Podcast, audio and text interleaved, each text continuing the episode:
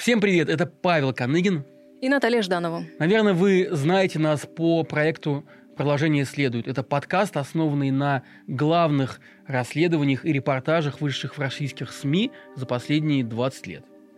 Но сегодня мы запускаем новый формат. А, он называется «Продолжение следует людям». И это неформальный разговор о главных событиях с их участниками, с экспертами и журналистами. В общем, с теми, кто может рассказать, как все было на самом деле. Ну а помимо YouTube вы сможете найти это шоу также на всех крупнейших подкаст-платформах, которые вы только знаете. Это Apple, Google, CastBox и Яндекс.Музыка.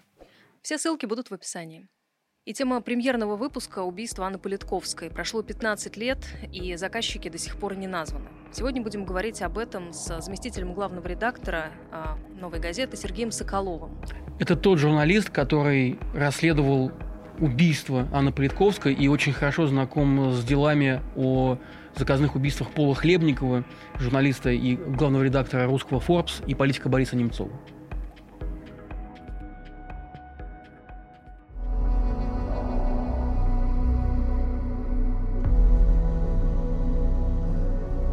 7 октября 2006 года, когда все произошло, где ты находился?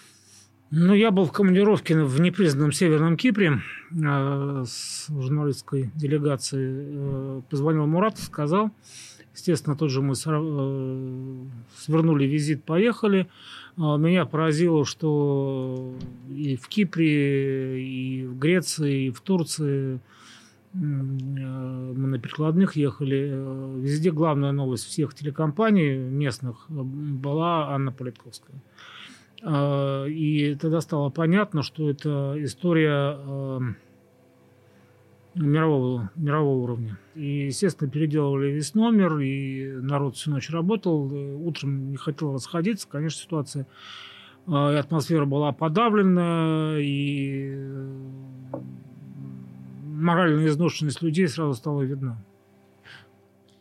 А вот ты помнишь этот момент, когда Муратов сказал, что все будем закрывать газету, потому что слишком высока э, стала цена такой журналистики? Ну, это я не помню, какой день это было, но недолго от убийства прошло, да, это было сказано. Ты понятно. согласен с такой постановкой? Ну, понятно, что это было сказано на нервике, на еще эффекте вот этого первых дней, э, тогда скорее был даже согласен согласиться, с, э, даже думал согласиться с этой мыслью, потому что, ну, это же был не первый потерянный нами друг, коллега, да, это третий за очень краткий промежуток времени. Вот. Но молодежь тогда воспротивилась, и мы к ней прислушались, и эту тему больше не поднимали. А таких, кто испугался, ушел из Нет, здания? Таких не было. Таких не было, хотя, честно говоря, в первые дни э, было непонятно. Это была целенаправленная акция э, в отношении Анны Степановны, э, либо это начались какие-то очень серьезные вещи, связанные со всей газетой. Разные были версии, разные были мысли, но понятно, что из всех нас Политковская была на самой грани опасности. И практика потом и расследования показали, что да, это была целенаправленная, целенаправленное убийство Политковской. Целенаправленная месть, потому что изначальная версия, допустим, того же Следственного комитета, что, возможно, это связано с какой-то публикацией конкретной Политковской или с тем, что она готовила к публикации. Нет, это все не подтвердилось. Э, это было убийство по совокупности заслуг э, и как журналиста, и как э, общественного деятеля, и как правозащитника. Можно ли ее было как-то защитить? Было очевидно, и Дмитрий Муратов об этом говорил неоднократно, что атмосфера вокруг нее накалялась, и летом было понятно, что как-то тревожно. Да не летом, э, за год до этого было понятно, что тревожно, но просто мы не обладаем возможностями э, какой-то, не знаю, федеральной службы охраны, да, а, и э, для того, чтобы обеспечить безопасность журналисту, который занимается такими сложными темами, Э, нужно сделать только одно, чтобы он перестал быть журналистом и перестал заниматься такими темами. Политковская, конечно, это не была согласна, а бункер ее не посадишь. Э, единственное, что мы настаивали, э, и Муратов, и я, и многие другие сотрудники, чтобы Аня перестала заниматься ну уж так хотя бы так плотно темы Чечни, потому что понятно было, что основная опасность уходит, исходит оттуда. И от э, чеченских бандформирований, федеральных э, этих силовиков и от э, силовиков московских, что называется, которые там э, тоже порезвились в Чечне. Вот, и мы, в принципе, ее убедили, что надо менять немножечко направление работы, она стала заниматься другими темами, другими регионами. Вот, но к ней же постоянно люди приходили. А к ней постоянно приходили жители Чечни, к ней постоянно приходили обиженные силовики, постоянно приходили люди, так или иначе связанные с Чечней, и просили помощи. Она не могла им отказать, и поэтому полностью отрезать эту тему было невозможно. Слушай, ну вот эта тема вообще безопасности журналистов в России, она же такая, она же очень больная, и в том числе это не только вина государства, да, которое не может обеспечить безопасность всех граждан, в том числе и журналистов, но и, наверное, изданий, потому что у нас очень плохо издания следят за тем, чтобы за подготовкой журналистов, которые работают в горячих точках. Я сейчас не говорю конкретно про кого-то, но вот несколько историй взять, которые заканчивались плохо, да, будь то вот с группой Архама Джимали, которую, которую просто расстреляли, да, в ЦАР, или были другие случаи, когда ездили на микроавтобусе наши коллеги там, в ту же самую Ингушетию, их там а, тоже поймали, схватили. Но ты сам бывал в горячих точках, ты с чем-то таким мной... сталкивался? Да, и со мной дважды была история, да, в Донбассе. И с Михалычем была история, Михалыч в лесу. А, и, в общем-то... Должен заметить, что это был не Донбасс, а Москва. А, Паш, я понял твой вопрос, но я на него отвечу так. У нас с тобой даже не было кнопки специально на телефоне, да, э, тревожной. А, понимаешь ли, какая штука, Паш? А, если мы посмотрим на общее количество погибших журналистов да, в России, кстати, если мне не изменяет память, только одно убийство полностью раскрыто – Э, и назван заказчик. Это э, убийство Игоря Домникова, нашего журналиста. Да? Все остальные остались э, без заказчиков, а в большей части случаев и без исполнителей. Ну так вот, если мы посмотрим на это общее число, то мы увидим, что количество людей, погибших при трагических обстоятельствах в горячих точках, по сравнению с тем, кто был убит в самой стране, в России, ни в какой не горячей точке, очень мало. Э, людей, как правило, убивают э, по дороге домой или на работу, или в собственном подъезде. Э, и здесь какие-то курсы, не устраивая по ношению бронежилета, это все бессмысленная история. А издания не обладают, повторюсь, всеми прибамбасами государства, чтобы каждому журналисту, который занимается какой-либо более-менее острой темой, а в России почти все темы острые, кроме бабочек – Э, значит, обеспечить там личную охрану, личного шофера э, и так далее. Э, журналист, которому грозит какая-то опасность, как Аня Политковская, он может либо уехать из страны, либо перестать заниматься своей темой. Опция какая? Значит, и мы придерживаемся, это лично я со своими людьми, которые со мной работают, придерживаюсь, что если я вижу, что та тема, которая получена журналисту, становится опасной, а журналист молодой или не обладает должной степени квалификации, чтобы э, ну, хотя бы как-то э, самого себя обезопасить, ну, хотя бы головой крутить направо и налево, да, а, то значит, эта тема переходит к другому журналисту. Э, да, либо э, проблема в том, что профессия журналиста в России – это смертельно опасная профессия, да. А что ты скажешь по поводу оружия у журналистов? Помнишь, была такая, была такая тема горячая – и спор она вызывала. Вот журналист с оружием, по-твоему? Ну, э, ты имеешь в виду травмат? Я имею в виду, да, любое оружие, которое может его защитить, ну да, травмат или, не знаю, там, газовый пистолет. Ну, мы же прекрасно понимаем, что любой травмат, газовый пистолет, там, или баллончик, или там какая-нибудь оралка-пыхтелка в кармане, да, она защищает от э, гопников, хулиганов и пьяниц. А, от если... Махмудова не защищает? А, а от Махмудова не защищает. То есть, если э, поставлена задача кого-то убить или проучить, э, да хоть ты обвешайся этими, э, значит, газовыми баллончиками. Это бессмысленная история. Наташа, а ты что думаешь по поводу оружия у журналистов? Я себя не представляю с оружием в руках, ну даже травматы. Наверное, надо какие-то курсы пройти или что-то Не, ну, такое. допустим, если будут курсы, если научат тебя, да, вот. Ну, это, мне кажется, отдельная тема, потому что если мы говорим о заказных убийствах, э, я согласна с Сергеем, что когда там стреляют в спину или как там в Немцова киллера со спины, да, то как ты защитишь? Я вот тоже отказался. Нам же предлагали оружие после очередного, по-моему, да, Ну, ты покушения. все-таки уточняешь, что тебе не гаубицу предлагали. Нет, нет, не гаубицу. А, Значит, а все-таки травматическое оружие. А, Я предполагаю, что значит, э, все эти средства защиты э, нужны журналисту точно так же, как любому другому гражданину Российской Федерации. А, Когда был разгул уличных безобразий, да, это было актуально. Но защититься от профессионалов или даже э, недопрофессионалов это бессмысленно, потому что все-таки журналист не обладает э, ухватками э, security. В редакции что-то поменялось в плане обеспечения безопасности журналистов после убийства Анны Политковской? Ну, во-первых, мы на какое-то время приостановили деятельность в Чечне, особенно после убийства э, Наташи Истемировой, которая была нашим автором, работала в мемориале, и которую мы всячески уговаривали уехать из Чечни. А, Вот. э, Потом к этой теме потихоньку вернулись. Ну и, естественно, стали, э, как я сказал, более э, трезво оценивать опасности в каждом конкретном случае. Потому что ведь, слушайте, ну, в свое время действительно Паш прав. э, Во времена Первой Чеченской войны, там, условно говоря, и до этого, ну, где была большая опасность? Ну, она была в, э, в горячих точках. А теперь человек едет в командировку там, в условно Рыбинск, э, и мы не знаем, там, подрывают ему руки-ноги или не подрывают. Э, Ну, были люди, которые занимались темой, которая их надорвала как журналисты, они ушли из профессии. И у нас тоже такие были молодые журналисты, которые, э, столкну- столкнувшись с угрозами впервые в своей жизни в свой адрес, решили, что нет, ребята, эта профессия не для меня. Э, И, и не стоит их в этом ни упрекать, ни как-то там хихикать над ними. Это выбор человека.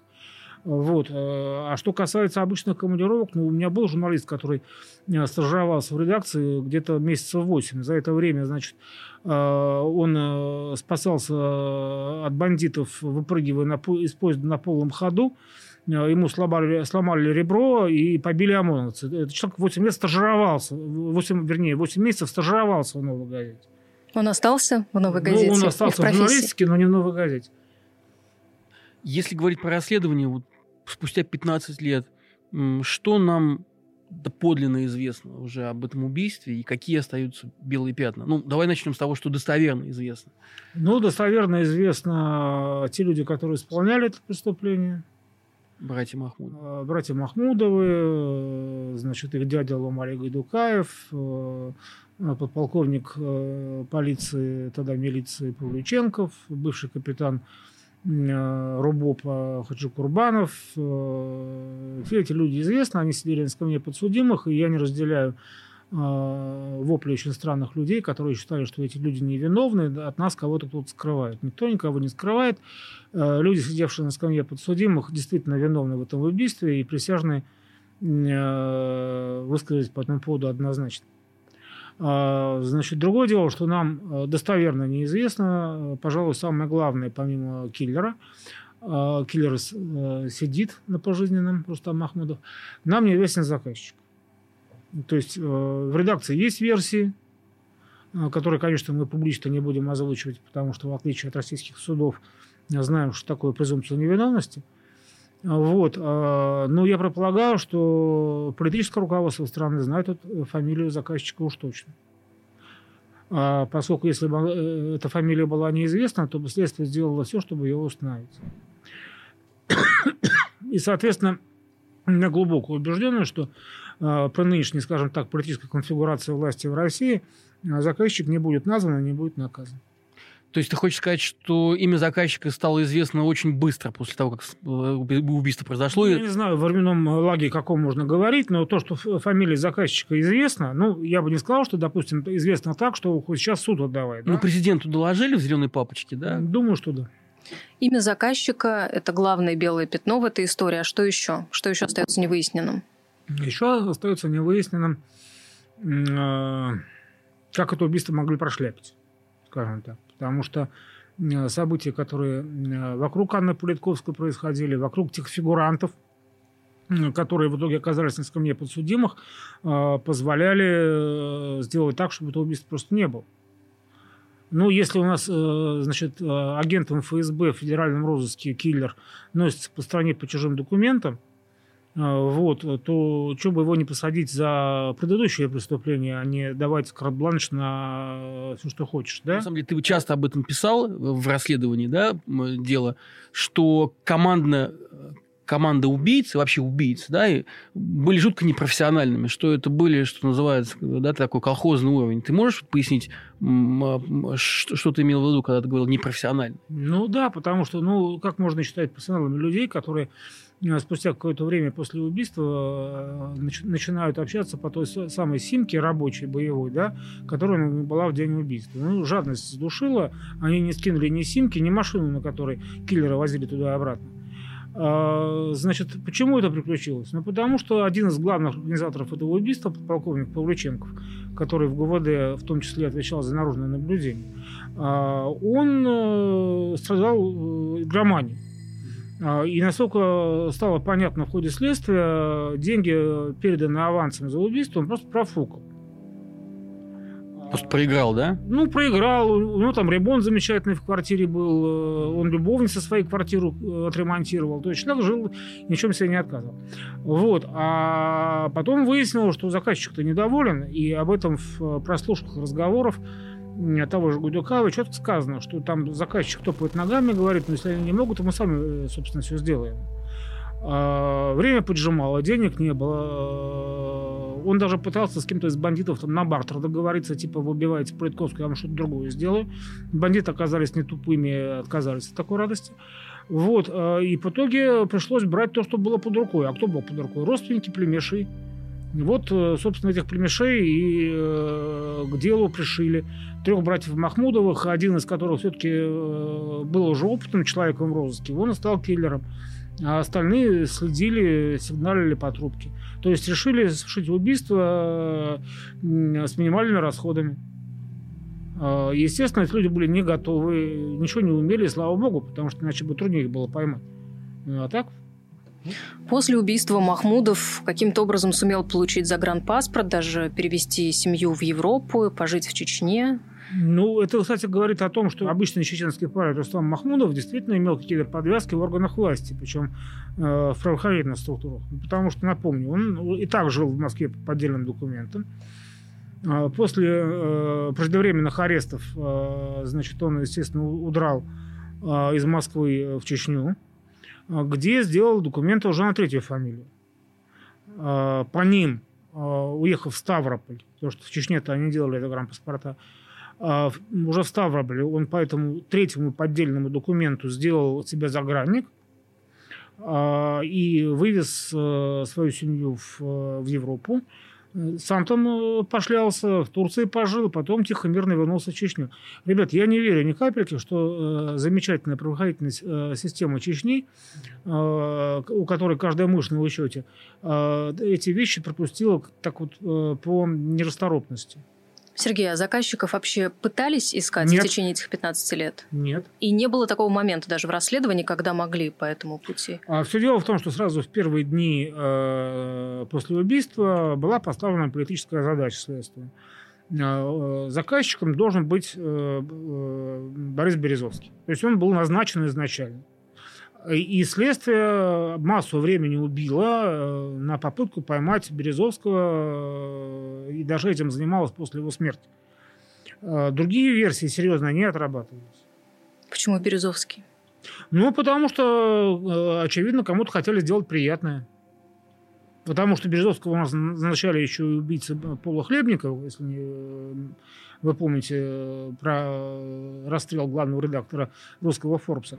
Э, Березовский тогда был жупелом, э, значит, соответственно, все гадости в России совершает Березовский, все убийства совершает Березовский, а учитывая, что президент Германии тоже, выступая, намекнул, что мы-то знаем, что это зловредные олигархи, сбежавшие из России, убийства совершили. Ну, поэтому взяли под козырек, понеслась. Слушай, ну вообще эти дела вот э, очень сильно похожи. Ты сказал про дело Хлебникова, а еще можно, можно вспомнить дело, дело Немцова и Политковская. Э, и во всех э, этих делах очень есть одинаковые, да, похожие мотивы. И Муратова была заметка, в которой он сравнивает, в частности, убийство Политковской и Немцова. И, по-моему, там есть 15 пунктов, есть мы... практически стопроцентное совпадение по да, всем этим пунктам. Да, по всем этим пунктам надо ссылку поставить нам в описании. Мы это сделаем. Вот. Ты согласен с тем, что действительно эм, э, очень много общего, и что есть основания говорить, что заказчик может быть один и тот же во всех этих трех делах? Ну, внешне, внешнее сходство, безусловно, а, по деталям. Да. А, суть а, похожа. Э, потому что во всех трех случаях мы говорим про Чечню. А, как велось следствие, вернее, как оно не велось, а, тоже очень похоже. А, различия в, что называется, в методике заказа. А, потому что Хлебникова и Политковского выбирали люди на аутсорсинге, а, то есть те, которым поручили заказ через криминальные структуры – и, судя по всему, э, эти криминальные структуры одни и те же, что в убийстве Пола Хлебникова, что и в убийстве Анны Политковской. То же самое Гайдукаев, э, те же самые, значит, чеченцы, которые вокруг него крутились. Он тот же самый Павлюченков, то есть и не случайно дело вел один следователь. Э, один следователь вел дело и убийство Хлебникова, и убийство Политковской. А вот с, с Немцовым была несколько иная ситуация, потому что убийство Бориса было выдвинуто на тендер. Да, тендер так называемый. Да? А, и когда, значит, разные группы могли его осуществить, и, как правило, на тендер выдвигают э, в том случае, если в убийстве предполагается э, участие силовиков в Чечне. Расскажи коротко, как что из себя представляет тендер? Вот, ну, тендер, э, классический тендер, это когда до группы заинтересованных товарищей доносится мысль, что этого человека необходимо устранить. И, соответственно, объявляется награда. А кто первый э, добрал до печального финиша, тот и деньги получает. Как правило, тендер разыгрывается среди приближенных людей э, заказчика. Э, и в данном случае мы можем говорить, что тендер разыгрывался между действующими или там экс-чеченскими силовиками. Ну, ты сказал, что мы не будем спекулировать про рассуждая о заказчиках, но тем не менее, вот все эти три дела, которые мы сейчас упомянули, они так или иначе ведут в самые высокие кабинеты Чечни, как минимум, да? А, а, уж по крайней мере там были задействованы высокопоставленные силовики, да? Ну, полковники это тоже что-то значит. Можем ли мы говорить, что руководство Чечни как минимум было осведомлено об этом? И можем ли мы говорить о том, что в таком случае и высокопоставленные российские руководители тоже не могли не знать о том, что готовится устранение Немцова, да, Политковской, Хлебникова. Это же не просто какие-то а, истории да, криминальных разборок. Это же, это же не бандиты стреляют Нет, ну слушайте, здесь надо исходить... Это политический фактор, да? Ну, здесь надо исходить из того, что все-таки э, не Чечня часть России, а Россия часть Чечни. Допустим, какие-то какие конкретные персонали. А могли и не знать. Ну, что ж, ну, после они все узнали – ну, это сто процентов. Кто сейчас может назвать имя заказчика? Павлюченков сидит в тюрьме, и он в теории может, да? Ну, Павлюченков может, он обещал, но не сделал в рамках сделки со следствием. Лумалик Гайтукаев мертв? Гайтукаев мог, но мертв. А, ну, из тех, кто как бы сидел на скамье подсудимого, скорее всего, все. Теоретически мог, мог знать Махмудов, потому что э, все-таки он тесно общался с, с э, дядей, с Павлюченковым. Но тут у меня полностью уверенности нет. 15 лет прошло с момента убийства. Что это значит? Что заказчики уже не будут привлечены к ответственности? Ну, формально, согласно российскому закону, э, через 15 лет э, после совершения преступления по такой статье э, истекает срок привлечения к ответственности тех, кого не поймали. А, это не значит, что следствие будет закончено. Следствие обязано продолжаться. Ну, Бастрыкин сейчас ищет э, убийц Николая II э, и э, тех, кто учинил геноцид в Советском Союзе. А, значит, соответственно, с тем же успехом будет искать, очевидно, и дальше убийство Анны Политковской и Бориса Немцова. А, но в законе есть такой пункт. а, что в том случае, а, если идет речь об убийстве, э, об убийстве, вернее, о преступлении, за которое может быть назначена высшая мера наказания расстрел, который, как известно, у нас не отменен, да, либо же пожизненное заключение. В этом случае, если такой, э, допустим, заказчик Политковской будет найден, э, то либо следствие, либо прокуратура, либо потерпевшие, их адвокаты могут ходатайствовать через суд о том, чтобы э, вот это вот э, истечение срока давности было отменено. А, то есть формально, э, значит, если мы возьмем идеальную структуру, что там спустя какое-то время заказчика поймали, то заказчик может быть осужден и приговорен, и этот приговор будет приведен в исполнение. Но опять-таки я предполагаю, что это может случиться только в том случае, если а изменится э, действующая власть, э, либо Б, во что я мало верю, э, заказчик каким-то образом совсем уже нагадит действующей власти, что решат, решат его сдать. То есть, если действующая власть у нас, если у нас, грубо говоря, в Кремле знают, кто это сделал,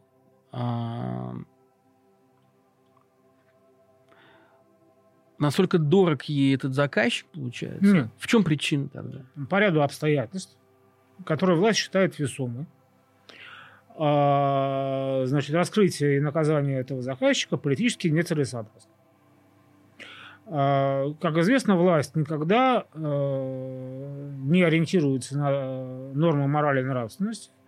Вот. А дурная власть Э, особо не смотрит на законы, которые сама же и принимает. Тогда все оправдывается политической целесообразностью, значит, там, безопасностью государства, стабильностью развития и т.д. и т.п.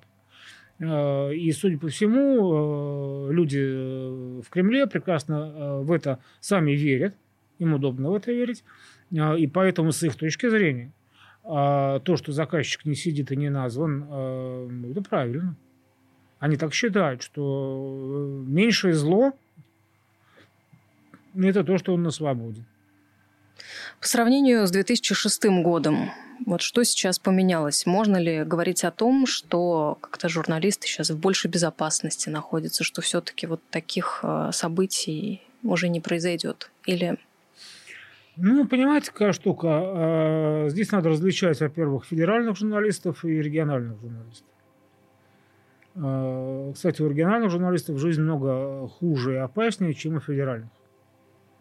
А, и региональных журналистов как били, так и будут бить, как убивали, так и будут убивать. Потому что а, ощущение безнаказанности у тех, кому приходит в голову получить журналиста, полное, подтвержденное эмпирическим путем. Потому что, повторюсь, никто из тех, кто нападал на журналистов, бил журналистов, убивал журналистов, за редким исключением не понес наказание. Соответственно, делать можно.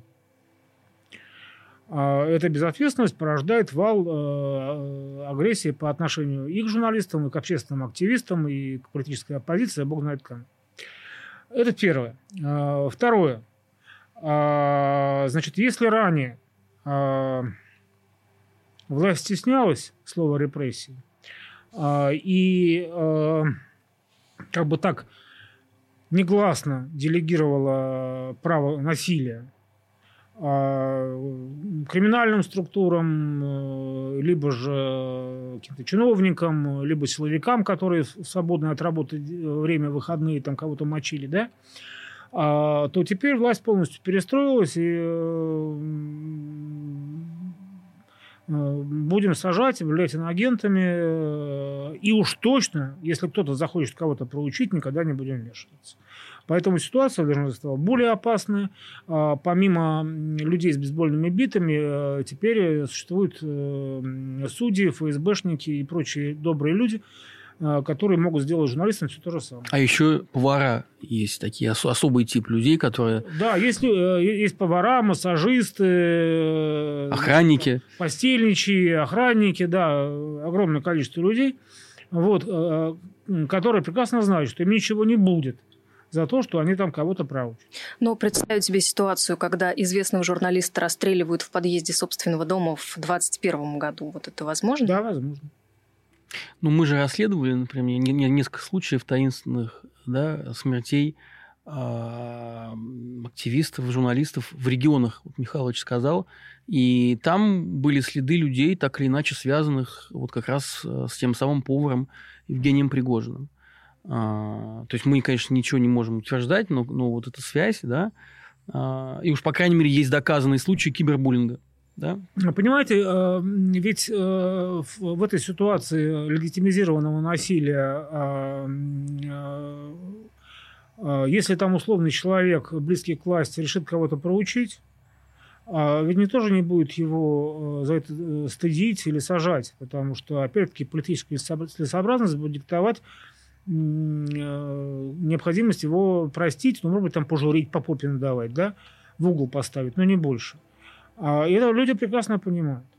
А, значит, и, ну, очевидно, да, как с Борисом Немцовым эта ситуация очень сильно там, взорвала реальную, реальную политику. А, понятное дело, что заказчик э, взял слишком много на себя ответственности, и э, с точки зрения Кремля, скорее всего, был неправ. А, вот, очевидно, он получил по жопе.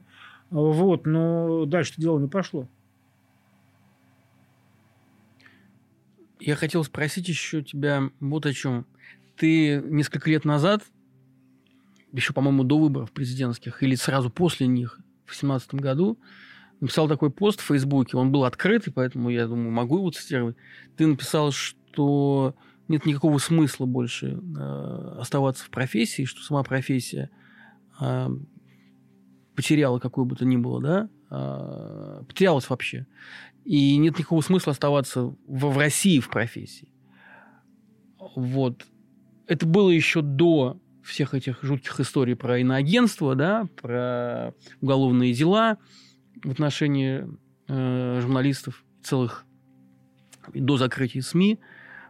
Вот сейчас, 21 год, да, мы пережили какой-то жуткий 20-й и живем еще более жутком 21-м. Вот что-то... Ты сейчас что можешь сказать? Ты, ты возвращаясь, вот сравнивая с тем, что ты сказал в 2018 году? Ну, конечно, ситуация стала хуже, потому что журналистика в России переживает агонию. Если мы говорим про, действительно про профессию, а не про ее имитацию. А огромное количество людей получили э, запрет на профессию. Не просто потому, что они там названы иностранными агентами, например, да, а просто потому, что работать негде.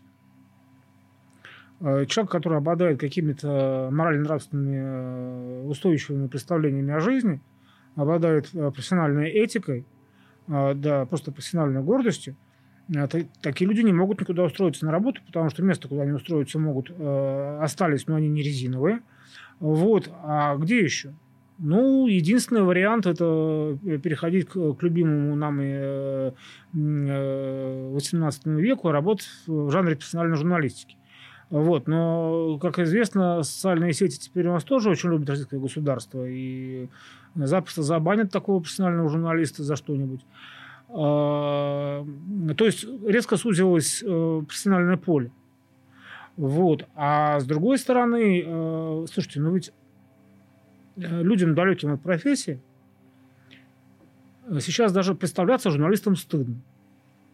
Э, потому что 85% э, действующих журналистов – это продажные шкуры, которые продали и собственное представление о жизни, и профессию. Да?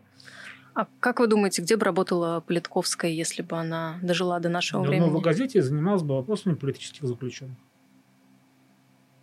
Да? Так уверена. Чечней бы не занималась уже. Нет, ну, безусловно, бы Чечней тоже занималась, но э, там уже устоявшийся ужас, так скажем, да. Мало того, э, значит, она бы занималась теми политическими заключенными, которые лично не близки.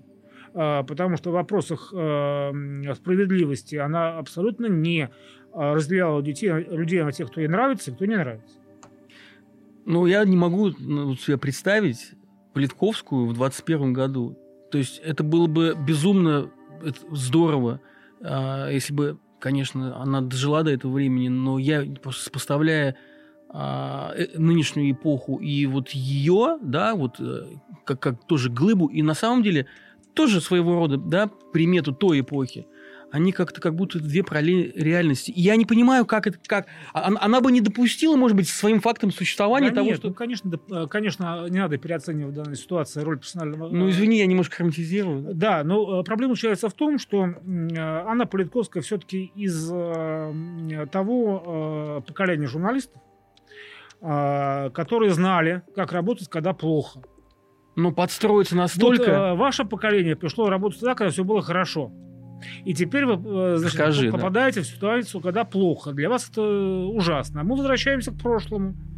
Э, значит, у нас есть опыт работы. И мало того... При советской власти, да, да. У меня есть замечательный опыт работы с замечательными тетеньками, которые сидели этажом выше и были вооружены красным карандашом под названием «Цензура». Главлит, да? Главлит.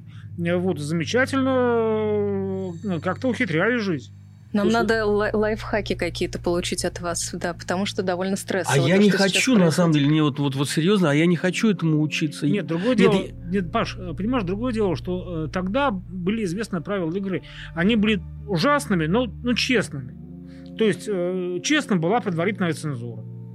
Ты честно шел своей статьей э, к э, цензору, с ним ругался, объяснял, приходил к компромиссу. Да, это, это были понятные правила игры. Да, если ты писал, допустим, про войну 12 года, помимо цензора э, э, обычным, ты должен платить еще к военному цензору. Э, все это было понятно, и все это было просто. А нынешние пидорасы что? А сейчас нет правил игры. Сегодня здесь, а завтра здесь рыбу заворачивали, понимаете? Сегодня здесь читаем, завтра это не читаем. Сегодня по закону, а завтра убийцы пришлем, понимаешь? Это наперсточники, они нечестные если там были понятные правила игры, и ты прекрасно знал, что будет, э, если ты нарушишь их, э, свалишь, э, то здесь совершенно непонятно. Ну, сказать-то все-таки сейчас можно больше, чем тогда пока еще. Ну да. Э, хотя э, тогда все-таки «Комсомольская правда» была в которой я работал, все-таки это была партийная газета, на секундочку. Ну, ЦК ЛКСМ, ну, никто не смущает, что это одно и то же ЦК КПСС, да? А, значит, э, но однако же первыми, кто написал э, действительно о афганской войне, это была комсомольская правда. То есть какие-то, э, да, изопов язык, да, вот так вот. А, но человек, который ставил свои цели, он что-то сделать мог. А, здесь же настолько девальвировались понятия правды и неправды, а, что жизнь похожа на фейк. Вы видели то, что происходило тогда, видите, что сейчас, э, что дальше, к чему нам готовиться? Кто бы знал. В России надо жить долго, как классик сказал. Посмотрим. А ты что думаешь? Ты так сказал, а я, дайте нам какие-то лайф лайфхаки я прям, мне это до сих пор нет, не отпускает. Я, мне кажется, что, конечно, Михаил абсолютно прав э, насчет того, что надо выживать, но в какой-то степени есть какие-то пределы, через которые, да, вот какие-то какие-то линии, через которые уже невозможно дальше переступать. Нет, Паш, ты должен всегда помнить, что есть люди, которые в тебе нуждаются. Ну, не тебе конкретно, конечно, да. А Нет, ну и пусть во мне тоже нуждаются. И, ну, возможно, и в тебе, да. А, значит, а, потому что есть люди, которым а, то, что делаешь ты, то, что делаем мы, оно необходимо. И пока этих людей будет больше, э, больше э, единицы, да, ну, придется помогать им жить. Ну, а что?